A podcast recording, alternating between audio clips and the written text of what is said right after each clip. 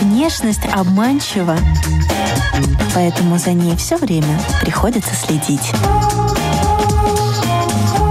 Программа «Внешний вид» на Латвийском радио 4.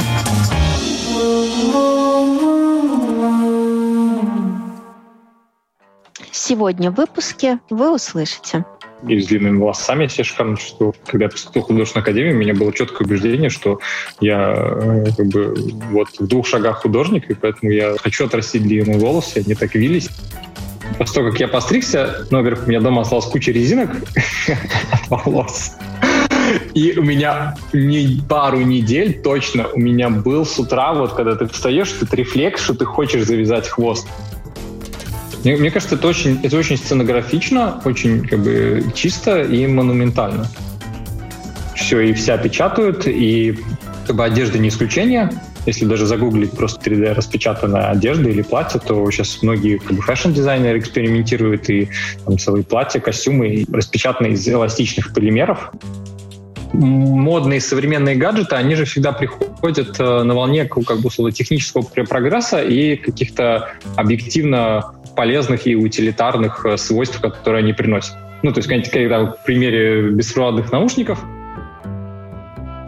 Здравствуйте, дамы и господа. Вы слушаете радиопрограмму и подкаст «Внешний вид» у микрофона Алиса Орлова. Сегодня пятница, у нас новый гость Родион Зиневич, промышленный дизайнер – и поскольку у нас э, есть микро-рубрика в начале радиопрограммы и подкаста, я думаю, с визитки мы и начнем.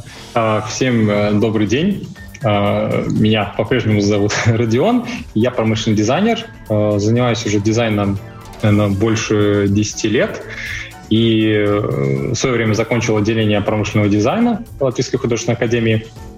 И, наверное, как бы все свое рабочее и большую свободную часть времени посвящаю промышленному дизайну, связанному с детьми. И, в частности, сейчас работаю над э, детским э, мягким конструктором под названием Кноп-Кноп. Из фетра. Из, да, из фетра. А можете расшифровать, потому что индустриальное это что-то такое, не знаю, может возникнуть ассоциация с какими-то фабриками, заброшенными заводами, какими-то там трубами. Ну, мне сразу вспоминаются вот эти индустриальные пейзажи, так называемые. А что это на самом деле? Ну, наверное, если это что-то заброшенное, то я, там явно уже ничего не производится.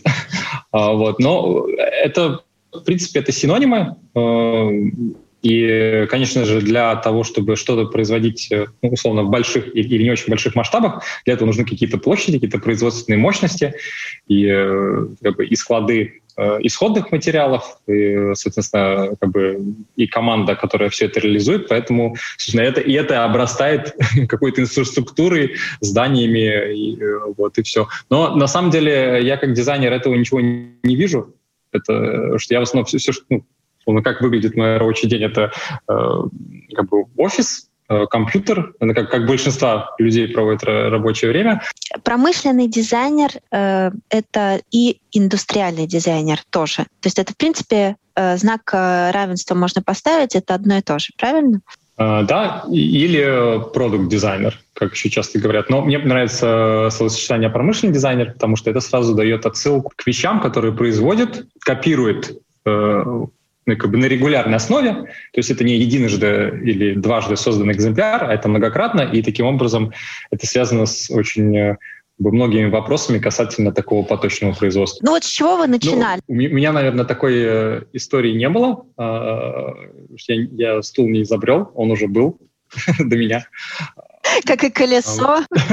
К счастью к счастью, потому что это, это с удовольствием использую на ежедневной основе. И катаюсь, и сижу. Я изначально очень много занимался именно графическим дизайном, и в какой-то момент я чувствовал, что я очень скучаю по физическим вещам, так как моя я заканчивал отделение промышленного дизайна, и ты в какой-то степени становишься мультипрофильным специалистом, но я чувствовал, что промышленный дизайн мне ближе, и поэтому хотел именно этим заниматься. И, э, в принципе, вот сейчас проект э, детского мягкого конструктора из фетра — это, ну, можно сказать, как первый серьезный проект, с которым мы прошли э, как бы, очень большой цикл. Мы работали над этим, ну, работали и работаем над этим проектом уже 6 лет. А вы знаете, Родион, что существует дигитальная мода? Я думаю, от, от нее холодно. ну, как, минимум, потому что все-таки одежду чаще ты покупаешь, чтобы удовлетворить одну из... Э, ну, помимо того, что ты хочешь хорошо выглядеть э, э, и хорошо себя чувствовать, все-таки ты хочешь как-то согреться, потому что особенно наш климат, он вынуждает носить более теплые вещи зачастую. Красота начинается в душе. Но пусть она там не заканчивается. Мне кажется, слово «мода» вообще можно отнести к любой индустрии ну, как бы мода на автомобили конкретные, мода на еду. Первая ассоциация, это, конечно, ну, связано с внешним видом и с одеждой. Да, я, я слышал, и, в принципе, наверное, то, что касается каких-то, в том числе, компьютерных игр, там э, так называемые такие вот ну, скины или предметы одежды очень много продаются. Вот, но я этим э, не занимался. И, ну, я думаю, однозначно, чем плюс, что у тебя гардероб физически не занимает места. Вот у меня сейчас проблема, что как бы шкафа ничего не хватает, и вот нужно покупать больше. А так у тебя все на, на облаке лежит, и все. И, и порядок не надо наводить, не надо гладить стирать. Расскажите, что вы покупаете и почему не хватает стандартного шкафа? В плане требования одежды она должна быть как комфортно и гармонично сочетаться между собой.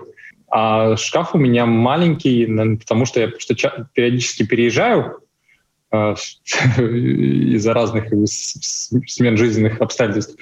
Поэтому у меня шкаф, он такой сборный. Вот. И поэтому я, я, я вообще не стара, стараюсь не обрастать вещами, потому что я как-то было пару раз, что переехал. Э, ну, очень долго, скажем так, жил на одном насиженном месте, и вот это, когда ты обрастаешь такими баулами, э, это очень некомфортно.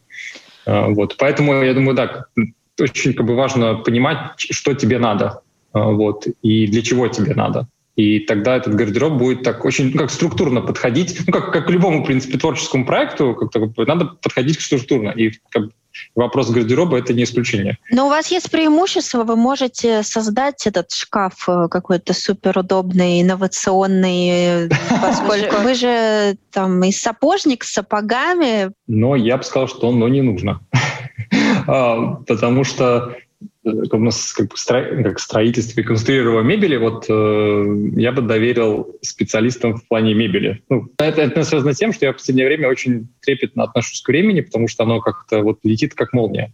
Вот в школьные годы все очень тянулось, сейчас летит молния, поэтому я, наверное, вот, как бы в теории, наверное, я бы мог сделать шкаф, но, э, наверное, вот в данный момент времени я выберу лучше купить какое-то готовое оптимальное решение, которое, скорее всего, мало весит и очень удобно собирается, разбирается. Самая главная мужская боль. Вот что ненавидят мужчины делать в быту, связанное с внешним видом, а что, например, вам, наоборот, нравится?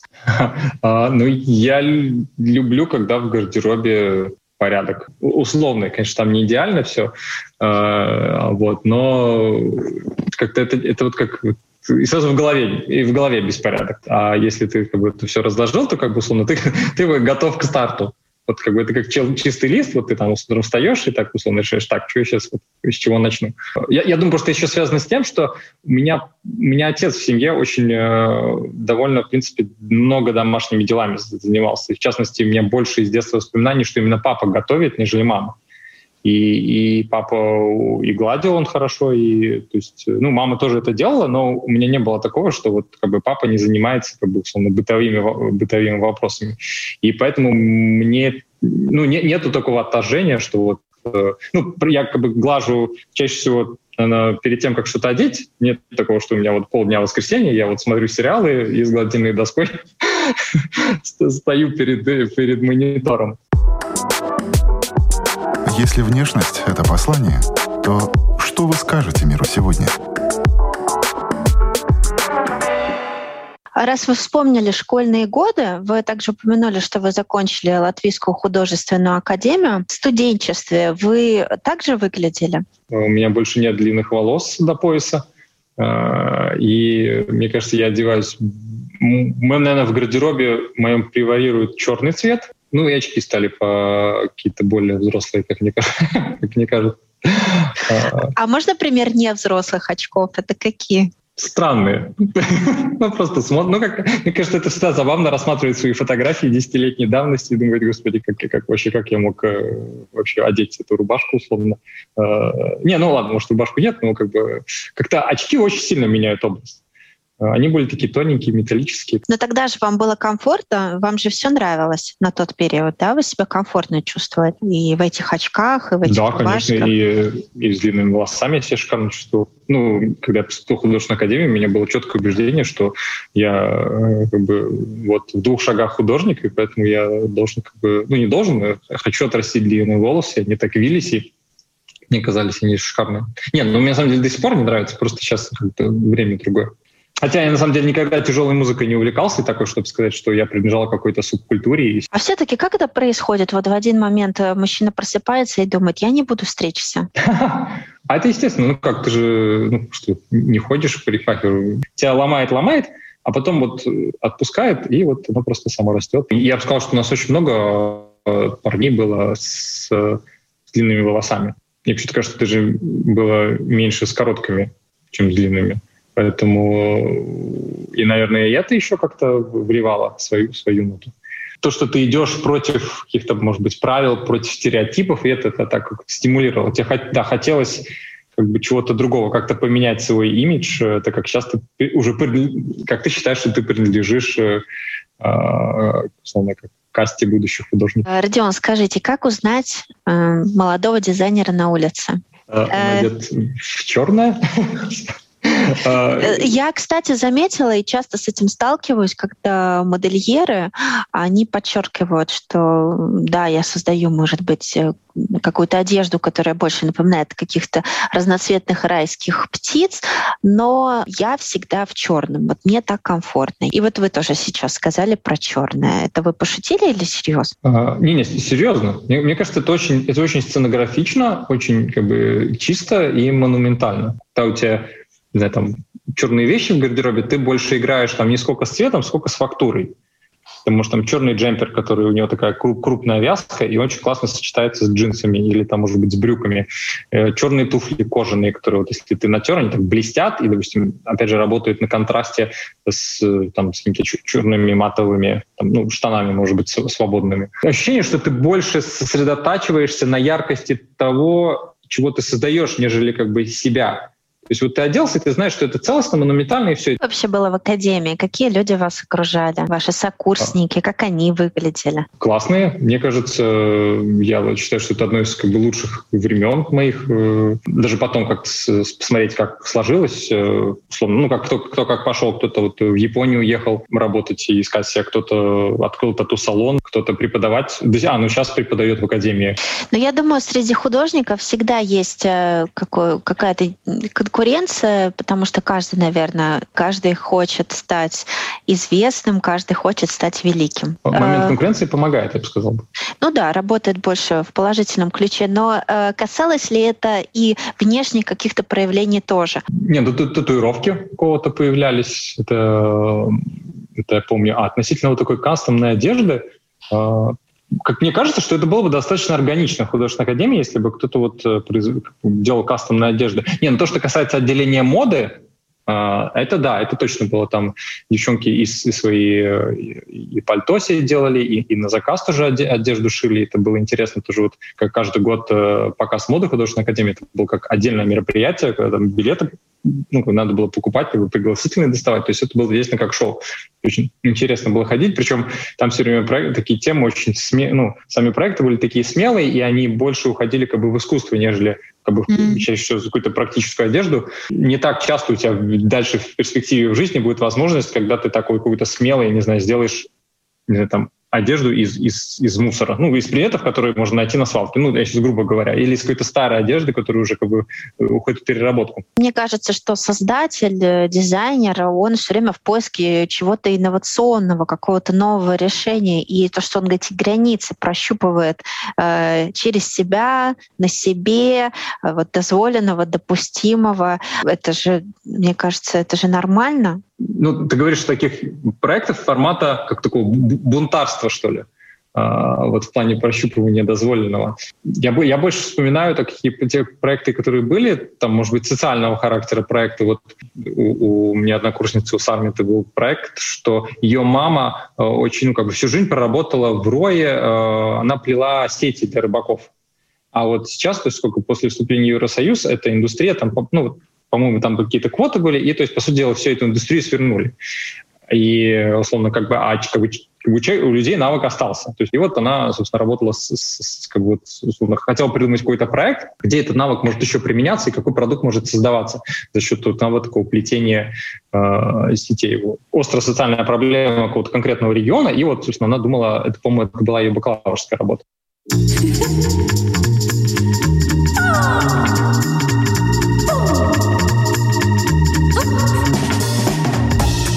Внешность обманчива, поэтому за ней все время приходится следить.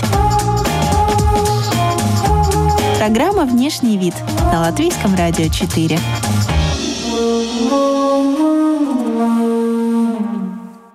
Сегодня в выпуске вы услышите это рефлекс, что ты хочешь завязать хвост. С чем сравнить? Это такое привидение, ты такой, так, а где оно? А, я же постригся. А, то, что сейчас ну, популярна 3D-печать, все и вся печатают, и как бы одежда не исключение. Открытыми глазами широко смотреть на мир и чаще стараться выходить из зоны комфорта. Ну, здесь не место каким-то гендерным разделением, а просто ну, твои профессиональные как обязанности, твой долг, то есть ты должен быть знаком с материалом, с техникой, потому что, может быть, даже то же самое техника вязания и ты, э, знание этого принципа и подхода, оно тебе может помочь абсолютно в других индустриях. Друзья, мы продолжаем говорить с промышленным дизайнером э, Родионом Зиневичем, а вы слушаете радиопрограмму подкаста «Красоте и моде. Внешний вид». Э, кстати, если вы по какой-то причине пропустили а, программу, радиопрограмму, выпуск наш, то можете слушать как подкаст на всех популярных платформах. А, Родион рассказал, что был у него длинноволосый период, при, привыкаешь. Я думаю, как ко всему быстро очень привыкаешь. Э, ну, был шампунь и был бальзам, вот. Э, а, ну и может быть иногда гель, потому что, мне кажется, есть два типа людей, которые, у которых волосы пышные, и они хотят, чтобы они были приложены, а у которых, наоборот, все очень приложено, они хотят, чтобы они были пышные, потому что слишком они плоские. Я к первой категории отношусь, они у меня были пышные, завивались. А вот. что касается каких-то причесок? А, э, вот причесок э, иногда с распущенными, но в основном, конечно, в хвосте. В основном в хвосте. И забавно было, что у меня после того, как я постригся, ну, во-первых, у меня дома осталась куча резинок от волос. И у меня не пару недель точно у меня был с утра, вот когда ты встаешь, этот рефлекс, что ты хочешь завязать хвост. С чем сравнить? Это такое привидение. Ты такой, так, а где оно? А, я же постригся. Быть дизайнером значит ли это, что все время нужно держать руку на пульсе и следить за новинками из мира, допустим, тех же гаджетов, э, девайсов. Я вижу у вас беспроводные наушники. Да, мы не будем сейчас говорить о каких-то брендах конкретных, называть их, но э, тоже как бы модный сейчас популярный гаджет. Чувствуете ли вы, что вы должны все время гнаться, гнаться вот за чем-то всем свежевыпущенным? Э, я считаю, что точно нет. Э, Все-таки, ну, иначе устанешь ну, знаешь, и как бы вот эта как погоня, она дает каким-то лишним стрессом. А как бы, стресса и так в жизни хватает без этого. А, а, а в плане как бы модные современные гаджеты, они же всегда приходят э, на волне как бы условно технического прогресса и каких-то объективно полезных и утилитарных э, свойств, которые они приносят. Ну, то есть, когда в примере беспроводных наушников, ну, просто как бы нету проводов. Соответственно, ты можешь держать, не знаю, в любом кармане куртки телефон. Э, также ты можешь по дому спокойно по квартире ходить и, э, и как бы и, и, вот не путаться все время в проводах. И это, конечно, очень, ну, очень удобно и прям вау. Мне кажется, когда я вот первый день, когда я это все одел, я все прочувствовал, как кажется, вот, э, вот я завтра проснусь, и машины за окном летают. Ну вот, вот это было настолько вот это приятное ощущение. Но самое интересное, что очень быстро к этому как-то вот, вот эта волна сходит, вот как бы вот волна вот эмоциональной, э, вот такого вот этого удовлетворения, что эндорфина, когда ты вот попробовал какую-то новую вещь, тебе кажется, вау, и ты ее так хотел, не знаю, ты этого целый месяц ждал, и потом все день проходит, и ты уже, тебе как бы ты с этого ощущения, что она всегда была, и вроде бы, и а что еще есть новое? Обесценивается быстро. Да, ну, причем такой на эмоциональном уровне. То есть вещь сама как-то не обесценена, она тебе служит, и тебе удобно, и все. Эмоциональный уровень, мне кажется, достаточно быстро отпускает, и, и тебе вроде как-то хочется, может быть, еще что-то нового. И вот если, как сказать, э, мне кажется, идти вот на этой волне, то не хватит э, времени, чтобы как все новое потрогать, все новое пощупать. То есть, мне кажется, придет, придет время, и когда тебе реально возникнет потребность для какой-то той или иной вещи, тогда, собственно, все получится. Если вы заметили, какие-то гаджеты и девайсы, как те же ваши наушники, это уже часть внешнего вида. Если посмотреть Нет. Э, какие-то фотографии стрит-стайла, уличной моды, то там, наушники, телефон, чехол для телефона. Это уже часть образа, часть имиджа. Это уже впечаталось. Да, конечно, между собой свя- связано. Любой как бы, технический прогресс, какие-то удобства, они, ну, они, соответственно, во что-то обернуты, в какую-то визуальную как бы, форму. И таким образом вот они и входят в наш мир. Да, да, безусловно, конечно, это часть моды является. А какие вот эти самые прогрессивные решения, которые внедрились уже в э, fashion, вам интересное? Относительно какого-то как бы прогресса и ну, я бы сказал, что как бы, вот меня привлекает, э, казалось очень интересным, э, то, что сейчас ну, популярна 3D-печать, все и вся печатают, и как бы одежда не исключение. Если даже загуглить просто 3D, 3D э, распечатанная одежда или платье, то сейчас многие как бы, fashion-дизайнеры экспериментируют и там, целые платья, костюмы и распечатанные из эластичных полимеров. Я думаю, мы буквально находимся в двух шагах, когда как бы, полноценно условно, доступно будет э, одежда, которая распечатана на 3D-принтере, и, может быть, каждый себе сможет так распечатать. Это раз. И, и наверное, второе веяние, которое ну, мне, мне как бы интересно, это как э, ресайклинг, что так как сейчас очень много материалов, ну и сейчас тренд на именно на переработку. Один очень широко известный э, бренд, э, у него была коллекция, созданная из именно из переработанной одежды. То есть вот, но также я думаю в, ну, как бы в ближайшем будущем будут создаваться одежды из, из каких-то переработанных полимеров. То есть ну, ты, ты будешь как бы осознанно покупать одежду, и ты знаешь, что для этого не было там убито животное или срублено дерево, а это было создано из вещей, которые уже как бы выброшены, их переработали. Ну, она выглядит абсолютно новая, то есть, ну, вот на ней стоит значок, что она создана из переработанных материалов. Те, те люди в команде, которые, ну, я думаю, одни люди ну, как бы выдвигают красивые концепции, которые ты понимаешь, что это все может вот быть поддержано на таком идеологическом уровне, и это хорошо зайдет в плане как бы, рекламной кампании в том числе, и люди это, скорее всего, будут покупать. Ну и потом, соответственно, в команде есть люди, которые просчитывают экономическую составляющую всей этой э, большой светлой идеи, и, ну да, наверное, к сожалению, не всегда это как бы сопоставимо, вот, в том плане, что получается, что ну, невыгодно перерабатывать и создавать, что это получается в итоге одежда получится там, в три раза или, или кратно дороже, и просто никто ее покупать не будет.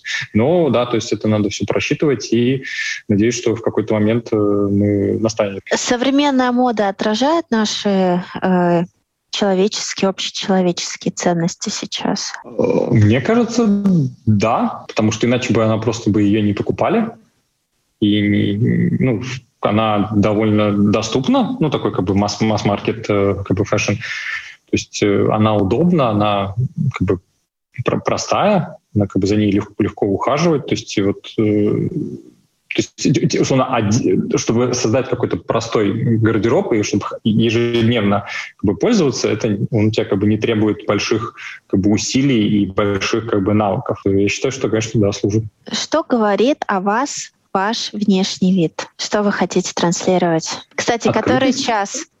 Ну, я точно не скажу, вот, но я знаю, что на мои часы два, два раза в день показывают правильное время, вот, э, но это все по-простому, по потому что так, там отсутствует механизм, и мои часы сделаны, да, из фетра из моего конструктора.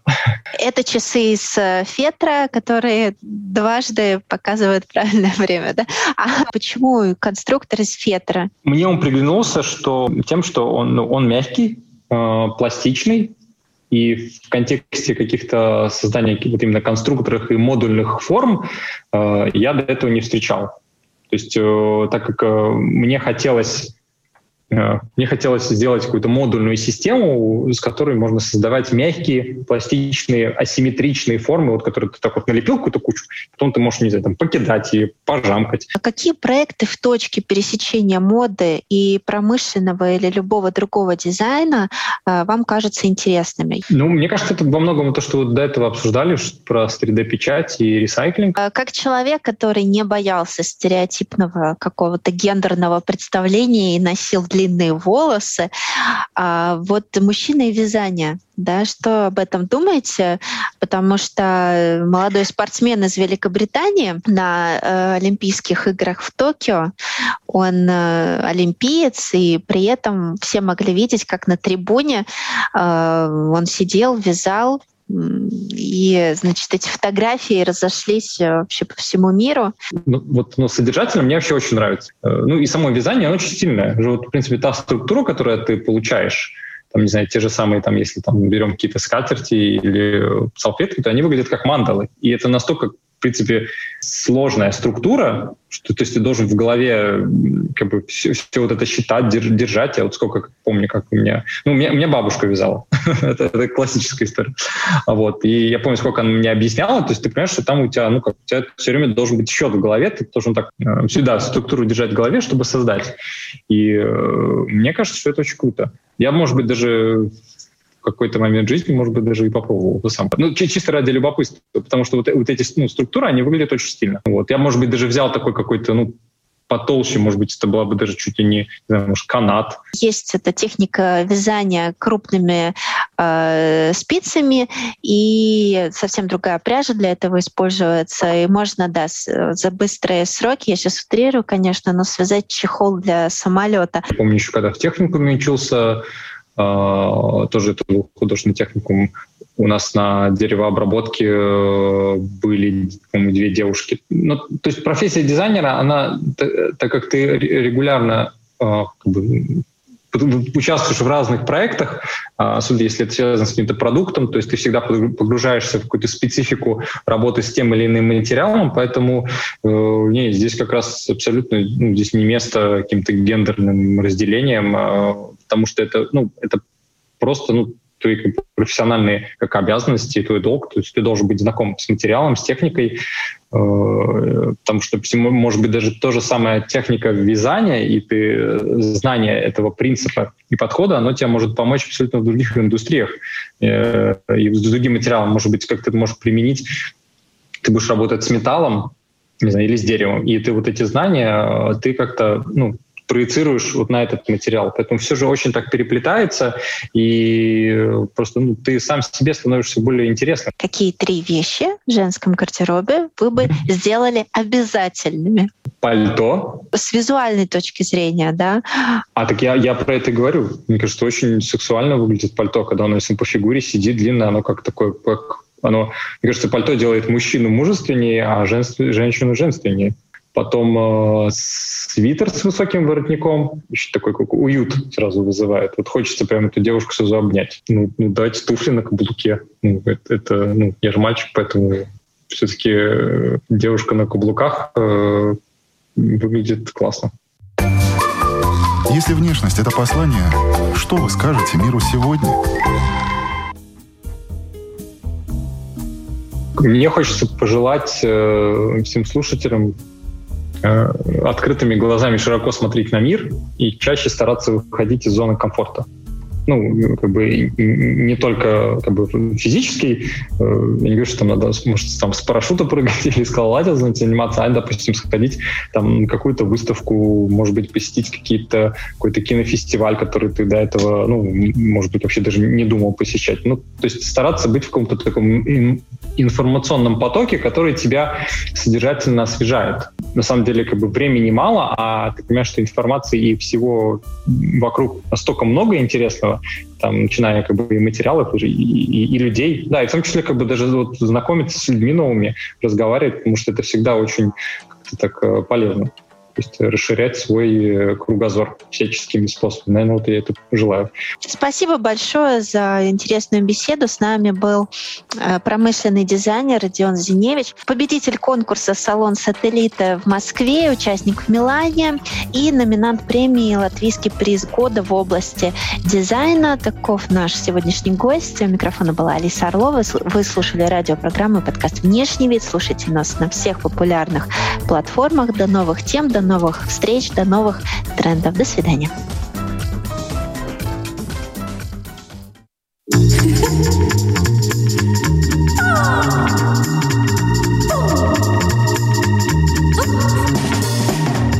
Внешность обманчива, поэтому за ней все время приходится следить. Программа «Внешний вид» на Латвийском радио 4.